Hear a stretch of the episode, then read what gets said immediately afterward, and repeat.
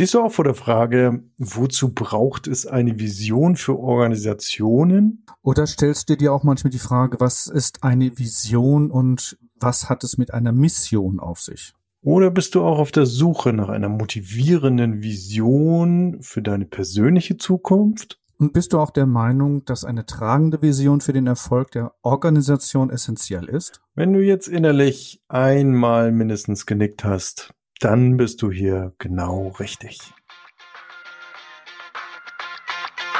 Permanent Change. Hier erfährst du, wie du als Mensch im Unternehmen handlungsfähig bleibst und als Führungskraft die Zukunft mitgestalten kannst. Und hier sind deine Experten für Permanent Change, Thomas Lorenzen und Thomas Weers. Viel Spaß dabei.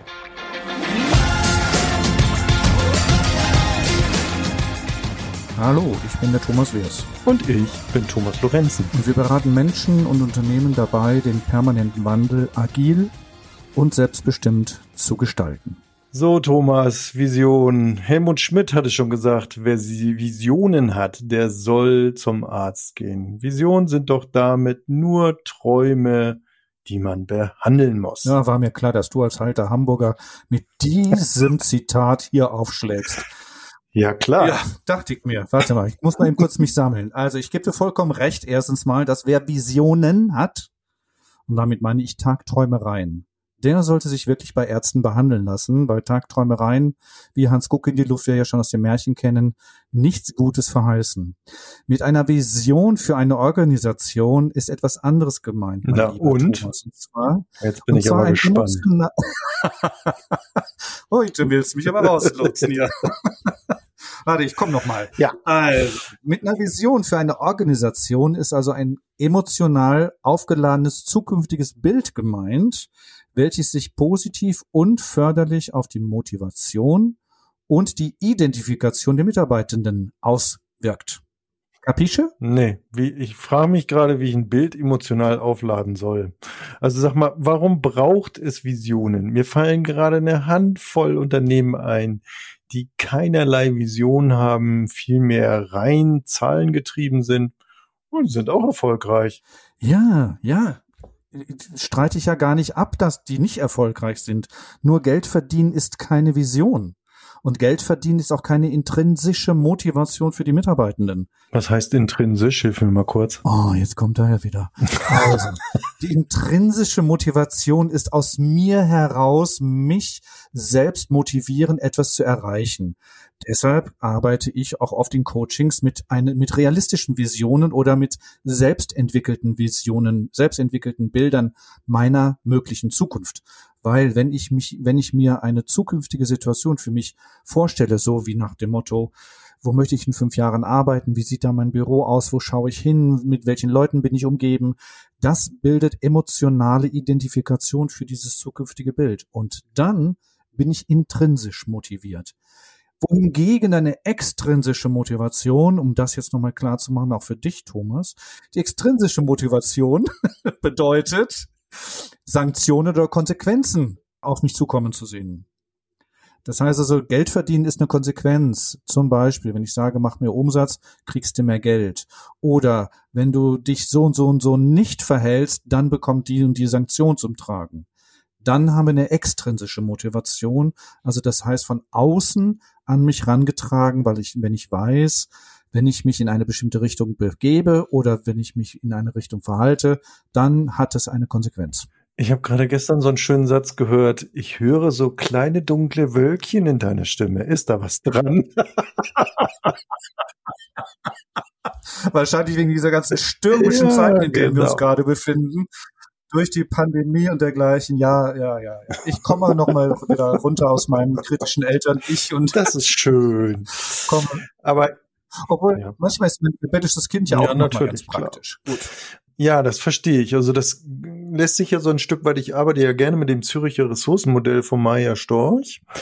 Und äh, da geht man ja auch diesen Weg von Bildern, um, ich sag mal, so ein bisschen das Denken zu verlassen und auch von der Kognition runterzugehen, eben in das Gefühl und eben halt auch zu schauen, zu sagen, okay, welches Bild spricht mich an, welche Ressourcen stecken dahinter und am Ende ja auch aus diesen ganzen Stärken und Ressourcen ähm, ja auch eine Mottobildung erfolgt. Ne? Und Motto könnte man ja so ein bisschen vergleichen wie mit einer Vision, oder? Ja, da bin ich ganz bei dir. Und dieses Motto, das wäre für mich so eine Sinnhaftigkeit, die ich in mir spüre.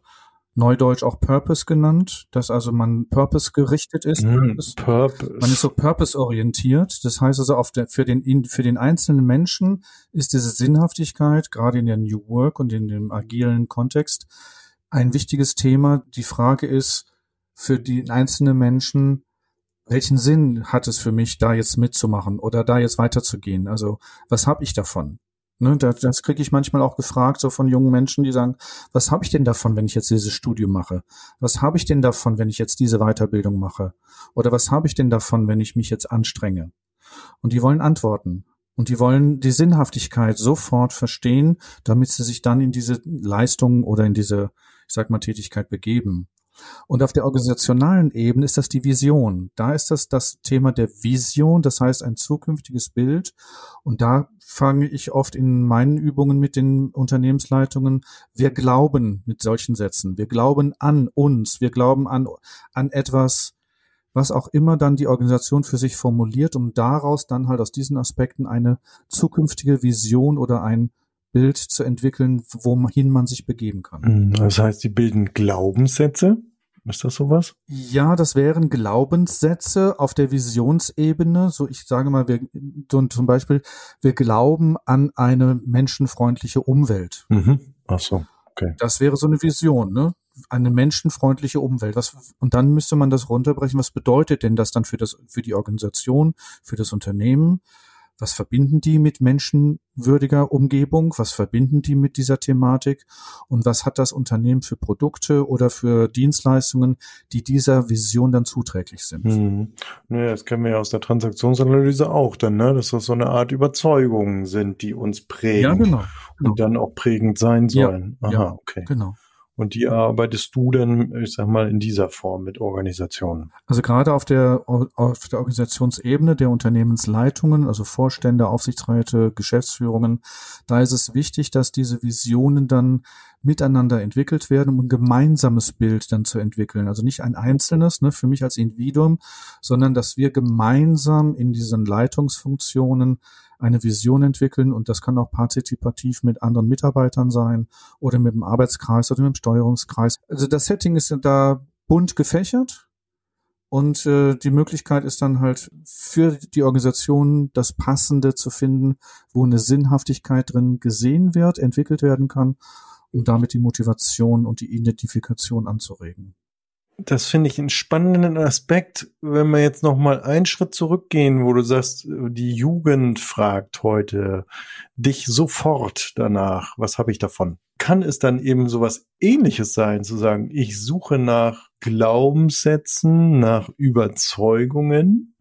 nachdem ich dann mein Handeln ausrichten kann? Könnte es sowas auch sein? Weil sonst heute denken wir immer oft, oh, die Jugend, die, die hat keinen Blick mehr für diesen Sinn und welche Vorteile es bietet, sich zu engagieren und so weiter. Also das ist ja dann eher, ja, wird ja auch ganz gerne mal in so Schubladen gepackt.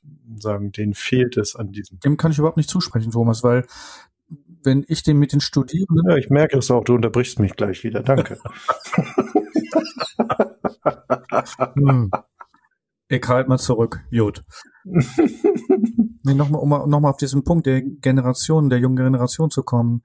Was ich im Kontakt mit den Studierenden merke, ist, dass die sich sehr klar darüber Gedanken machen, was sie selbst davon haben, wenn sie sich auf den Weg begeben. Ob sie sich mit dieser Thematik, ich sage jetzt mal Greenwashing oder mit dem Thema der Plastikthematik oder mit Lebensmitteln, ähm, keine Verschwendung, da entwickeln die so eine persönliche Sinnhaftigkeit heraus und aus dieser persönlichen Sinnhaftigkeit kommen die ins Handeln. Und die haben auch hehre Ansprüche. Also ich merke auch immer wieder, dass die sagen, ich möchte die Gesellschaft verändern oder ich möchte dazu beitragen, dass die Gesellschaft besser wird, anders wird, was auch immer leichter oder oder, welche Begrifflichkeiten da auch genutzt werden. Ich glaube eher, dass wir als Erwachsene oder wir als Ältere da jetzt vielleicht nicht so gerade den Zugang zu haben, wenn die junge Generation das so formuliert, weil wir, wir kommen ja aus einem anderen Bezugsrahmen. Wir haben ja auch einen anderen Bezugsrahmen bezüglich unserer Sozialisation mit Leistung zeigen. Lehrjahre sind keine Herrenjahre, ne? Du musst dich erst anstrengen, dann darfst du keinen Preis, äh, ne? Also erst die Arbeit, dann das Vergnügen. Hart arbeiten. Mhm. Ne, genau, genau. Hart arbeiten, ne? Du musst viel arbeiten, um viel Geld zu verdienen. Und das sind ja so Glaubenssätze, die haben wir ja so ein bisschen aus unserer, ich sag mal, aus unserer Sozialisation mitgenommen in das, in das berufliche Leben. Und die jüngere Generation, die kommt mit anderen Glaubenssätzen, die kommen mit anderen Sichtweisen auf das Leben mit mir in Kontakt. Und da finde ich das ganz beeindruckend, wie klar die auch oft sind. Aber dann, dann haben sie ja doch schon Glaubenssätze und Überzeugungen, ne? Und, und, und trotzdem fragen sie aber ja, was habe ich davon? Ja, weil sie diese, das mit ihren inneren Glaubenssätzen abgleichen wollen ne? und sagen wollen, passt das? Die überprüfen diese Anforderungen, die ich vielleicht an sie richte als Organisation und sagen, was habe ich denn davon, wenn ich mich jetzt mit dir Organisation auf den Weg mache, um das für sich mit ihren eigenen Glaubenssätzen abzugleichen. Und wenn das passt, dann kommen sie, Passt das nicht, kommen sie nicht. Da sind wir ja schon ein bisschen so auf dieser Ebene, wo ich mit dir auch hin wollte, auf die gesellschaftspolitische Ebene. Was Ach so. ja, kannst du mal sehen, ne? Ja. Was hatte das dann zu bedeuten? Du hast es ja eben schon so ein bisschen angesprochen. Wir kommen also so ein Stück weit in den Diskurs, in die Diskussion über unsere unterschiedlichen ja, Visionen, wenn wir sie als Überzeugung nehmen, ja oder? Wo möchtest du jetzt gerade mit mir hin? Also wenn du jetzt wir über die zwei Generationen sprechen, die ältere Generation und die jüngeren Generationen, von der du gerade gesprochen hast, gibt ja natürlich noch mehrere, aber jetzt bleiben wir mal bei den beiden, dass die schon ein Stück weit aneinander geraten dann über unterschiedliche Visionen, oder? Wie siehst du das? Es geht darum, mich als ältere Generation zu öffnen für das Wording und für die Sinnhaftigkeit der jungen Generation, um mal zu schauen, was kann ich anbieten? Was kann ich der jungen Generation anbieten, dass sie für sich weitergeht? Einerseits braucht es mehr Struktur für die jüngere Generation. Das ist jetzt so mein Einblick, so ein bisschen so meine Erfahrung, dass dieses beliebige, dieses durch Internet, Digitalisierung, ganz viele Möglichkeiten, der Fokus verloren geht auch die Geduld, also sich mal hinzusetzen und mal etwas längerfristig durchzuziehen und da auch dran zu bleiben. Ich glaube, dass da so ein bisschen auch die, die Tendenz ist, schneller ungeduldig zu werden, schneller hinzuschmeißen, schneller nach so einer Abwechslung zu suchen oder nach der Zerstreuung zu suchen. Da sind die digitalen Medien ja wirklich exzellent dafür. Da sind die ja hervorragend dafür. Und ich glaube, das hat auch eine gesellschaftspolitische Vision für uns, dass wir sagen, wo wollen wir denn für uns als Gesellschaft, wie wollen wir uns denn weiterentwickeln? Und ich finde, dass gerade das Soziale, wenn ich so mitbekomme, was momentan ins Meta-Univers hinein investiert wird, in diese, in die virtuelle Welt und in diese virtuellen und, und Augmented Reality, ich krieg da schon so ein bisschen Frösteln, wo ich denke, was, wo soll das hinführen? Letztens las ich einen Artikel, wo dann eine junge Frau sagte, mich stört es schon, meine Brille abzunehmen, nur weil ich was essen muss. Ja, und das führt eben genauso wie die sozialen Medien, ne, wo ich dann immer wieder denke an die eigene Bewusstheit. Und wenn du jetzt sagst, so wie du mit den Organisationen an diesen Glaubenssätzen arbeitest, dann braucht es ja eine Bewusstheit da drauf und ein genaues Draufschauen und nicht eben dieses Weglenken und vielleicht auch lenken und auch einengen in der in der Wahrnehmung. Ne? Also insofern glaube ich könnte die die junge Generation ja ganz hilfreich auch sein, zu sagen, okay, warum stellen Sie sich denn jetzt diese Fragen, als das eben gleich wieder in eine Schublade zu tun, sagen, ja, die sind nicht mehr leistungsorientiert, die sind faul. Nee, im Gegenteil. Ähm, eher so aus der co-kreativen Ecke herauszugucken und sagen, ey, das ist interessant, warum? Äh, was ist eigentlich der Grund dafür, das? Ich glaube, dass es auf uns, also auf mich als ältere Generation radikaler wirkt. Weil ich vielleicht mich in dem Alter es nicht getraut hätte, ich sage jetzt mal, mich auf die Autobahn zu setzen und den Verkehr anzuhalten.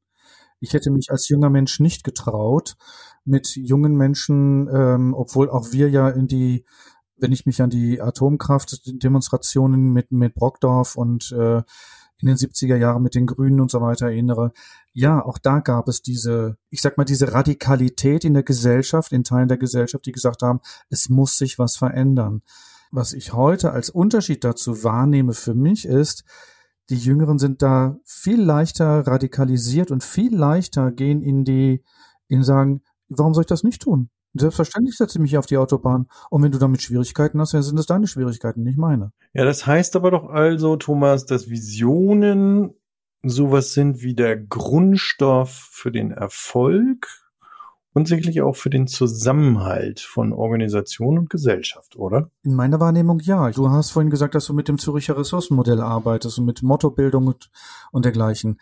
Wie ist denn da deine Wahrnehmung? Ist das Grundstoff für den Erfolg, der dann in, in deinen Beratungen? Na, da würde ich mal sagen, ist es der Grundstoff, einmal wieder zurückzublicken, bewusst auf die eigenen Ressourcen und die Grundstoff für die Motivation, wieder eben ins, ins Handeln zu kommen, ne? also auf seine eigenen Ressourcen zu blicken und da eben zu sagen, okay, und jetzt gehe ich wieder los. Ich habe mich zu sehr durch Stress oder durch, sag mal, umherirren, in Anführungsstrichen, eben leiten lassen.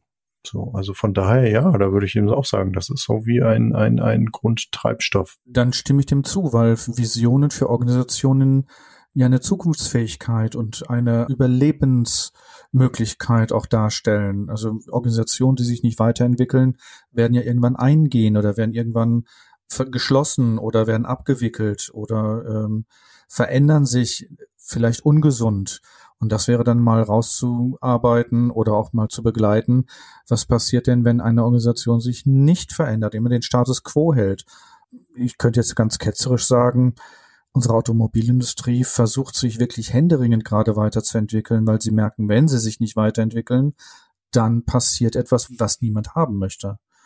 Was ist mit den mit Energien? Was ist mit den ähm, ich sag mal, mit den fossilen Stoffen und dergleichen, das ist ja die gleiche Richtung. Wollen wir uns verändern?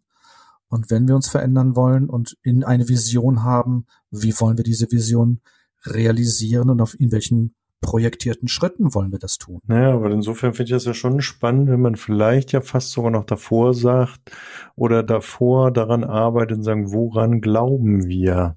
So, also das ist ja auch ein Abgleich mit dem, was Zukunftsforschung uns unter Umständen dann auch präsentiert und sagen, okay, und woran glauben wir als Unternehmen und dann daraus eine Vision zu bauen. Genau. Und da käme dann für mich wieder jetzt äh, von der Transaktionsanalyse her gesehen, der Bezugsrahmen hätte der für mich wieder die, die Basis, öffne ich meinen Bezugsrahmen für Neues oder schütze ich meinen Bezugsrahmen und bleibe im Status quo, also Fixed Mindset und Growth Mindset. Also da sind wir wieder bei einem alten Thema ne, des Veränderungswillens und auch der Vision, weil eine Vision ist ja nicht den Status quo zu halten und in die Zukunft zu führen, sondern die Vision heißt ja Veränderung anzugehen, bewusst anzugehen, selbstbestimmt anzugehen und eigen, also aus den eigenen Ressourcen her, wie du sagst gerade mit dem Züricher Ressourcenmodell, eigenbestimmt auch aus den eigenen Ressourcen heraus zu entwickeln.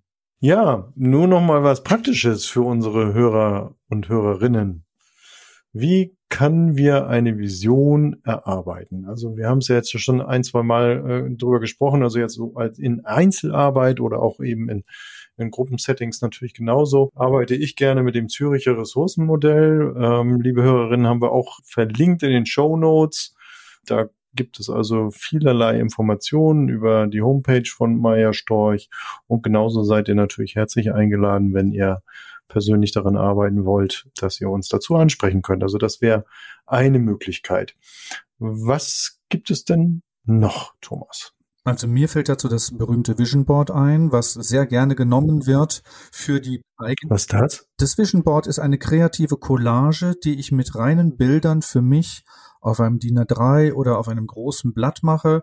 Das kann ich mit Collagen aus dem Internet oder mit Bildern, mit Fotos, mit, also es geht darum, bildlich zu arbeiten. Keine Worte, keine, keine Sprache, sondern reine Bilder, Icons, Symbole, mit was ich damit verbinde und dieses Vision Board dann erstelle. Das kann ich auch thematisch erstellen, dass ich sage, privat, persönlich, beruflich, das kann ich ja unterscheiden in dem und auch jeweils zu diesen Bereichen auch Symbole zu finden. Also es nicht mit Worten, nicht persönlich drüber zu schreiben oder beruflich, sondern was ist das Berufliche, welches Symbol verbindet zum Beispiel für mich das Berufliche. Das kann ich zum Beispiel machen als Vision Board. Das wäre so eine eigene, persönliche, private Aufgabe. Ich kann und ich persönlich nutze die Wappenübung in Organisationen für eine Visionsarbeit. Die nutze ich auch auf der Teamebene. Also das ist unterschiedlich und diese Wappenübung besteht aus fünf Aspekten. Das ist einmal das Obermotto, das Motto dieser, dieser Vision. Mit welchem Motto will, will man sich denn da in Kontakt bringen? Dann, wie sehe ich mich von nach, nach innen? Wie werden wir von außen gesehen? Was sind denn so unsere Stärken und Schwächen, die wir so in, in unserem System, in unserer Organisation haben? Und gibt es vielleicht eine Metapher oder einen, einen Spruch, den wir für uns als, das ist unser, diese Metapher beschreibt uns als Organisation.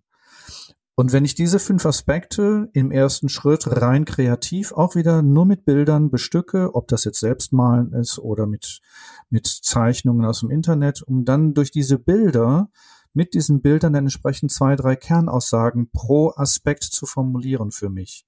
Und diesen Prozess begleite ich dann auch in, in Coachings, in Workshops, sodass am Ende des Tages die Organisation für sich eine Vision entwickelt hat, inhaltlich mit den Stärken und mit den Herausforderungen, mit einer Metapher, die ihnen, die sie ausmacht, mit einem Obermotto. Ne? Also ich sage mal, wenn Sie an einen Film denken oder einen Buchtitel oder ne, je nachdem welches Genre Sie haben, welch, was würdet ihr da nutzen?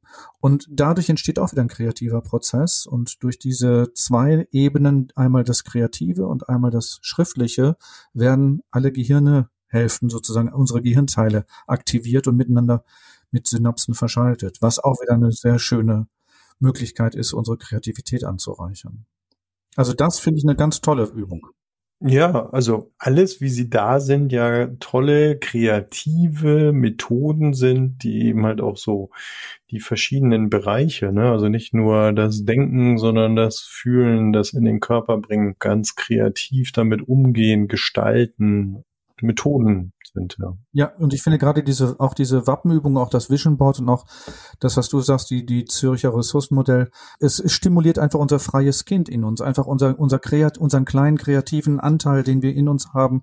Der hat einfach Lust und Spaß, sich dann da zu zeigen. Und manchmal sind die Leute, wenn sie dann bei mir durch diese Prozesse gehen, überrascht, was sie dann für sich nachher verschriftet haben oder für Bilder entwickelt haben. Also da entsteht richtig Begeisterung, ne? Also am Anfang ist immer ein ja, bisschen Widerstand, ja. sagen, oh nö, ich will jetzt nicht malen oder so. Ja. ja, ja, ja, Genau. Oder was soll ich jetzt mit einem Musikstück anfangen? Nee, bewegen will ich mich nicht. Und dann nachher ist die Begeisterung groß. Ja. Und da wir jetzt gerade über kreative Werkzeuge sprechen, fällt mir gerade noch die Disney-Methode dazu ein, die man auch dafür gut nutzen kann. Diese Disney-Methode mit den drei verschiedenen Positionen. Dadurch kann ich auch eine Vision entwickeln und kreieren und in die Realität holen. Also auch die können wir gerne in die Shownotes einfügen, die Disney-Methode, weil das ist wirklich auch eine kraftvolle Methode, um so Bilder, persönliche, das kann ich im Team machen, das kann ich mit Einzelpersonen machen. Also es gibt wirklich tolle Möglichkeiten, Visionsarbeit zu gestalten. Tolle Sache. Auf jeden Fall. Kommen wir zum Fazit. Liebe Hörer, Machst du's? ich bin schon dabei. Ah, super. Liebe Hörer, liebe Hörerinnen, wie wir jetzt, glaube ich, doch deutlich rausgearbeitet haben. Visionen haben nicht wirklich was mit dem, so wie wir es jetzt gemeint haben, mit dem Spruch von Helmut Schmidt zu tun. Ähm, und damit muss man nicht wirklich zum Arzt gehen und äh, sich dabei helfen lassen, ähm, sondern wenn wir es darum geht, eben eine eigene persönliche, motivierende Vision oder eben im organisationalen Kontext ähm, zu erarbeiten, haben wir ganz tolle Methoden im Methodenkoffer. Und wie ich schon so sagte, so dieser Grundstoff, eine Vision ist aus, aus meiner, unserer Sicht so der Kit in der Organisation. Ja, sie motiviert, sie hält zusammen, sie begeistert und richtet das Unternehmen eben in eine Richtung aus. Die persönliche Visionsarbeit kann hervorragend Ressourcen aktivieren, die in uns allen schlummert oder schlummern, muss man ja sagen, sind ja mehrere und ganz viele Ressourcen und kann eben bei zukünftigen oder anstehenden Entscheidungen richtig gut unterstützen. Und was wir gerade eben zum Schluss auch dargestellt haben, Visionsarbeit kann richtig Spaß machen. Also wir haben von anfänglichen Murren gesprochen, aber wenn es dann losgeht, dann macht das richtig Spaß und geht richtig leicht von der Hand. Ja, soweit zum Fazit, Thomas. Dann komme ich mal zum Ausblick auf die nächste Folge. Ja. Wir haben uns, Thomas und ne, wir beide haben uns überlegt, was könnte man zu der the pandemischen Thematik nochmal bringen und wir haben uns zu dem Thema Trauma und Traumata mal informiert. Dazu haben wir uns einen Experten eingeladen, Peter Bremmiker aus Hamburg, der uns zu dem Thema Trauma etwas erzählen wird oder berichten wird und wir mit ihm in die Diskussion gehen werden. Also freut euch auf die nächste Folge, die Folge 32. Genau, Trauma, der neue Hype, liebe Hörer und liebe Hörerinnen, seid gespannt. Ja, Thomas, in den Sturm hinein, in das schlechte Wetter hinaus, ganz liebe Grüße nach Berlin. Hat mir wieder viel Freude bereitet, mit dir heute diese Folge zu machen. Thomas. Du, nach Hamburg, du? ich auch, ja. Es hat mir auch Freude bereitet, äh, mit dir wieder den Podcast hier zu gestalten. Und du merkst, ich suche nach Worten. Ich weiß gar nicht warum. Hab dich sprachlos gemacht. Mach's mich fertig. Gut. Nein, in diesem Sinne erstmal, Thomas, nach Hamburg. Lass, lass dir gut gehen, gute Zeit für dich. Und äh, ich freue mich auf das Interview mit Peter Bremmiker. Und ja, bis dahin komm, komm du gut durch die Zeit und liebe Hörerinnen, lieber Hörer, euch auch weiterhin alles Gute und freue mich, euch wieder zu sehen und zu hören. Ja, viele Grüße nach außen, kommt gut durch die Zeit. Bis zum nächsten Mal.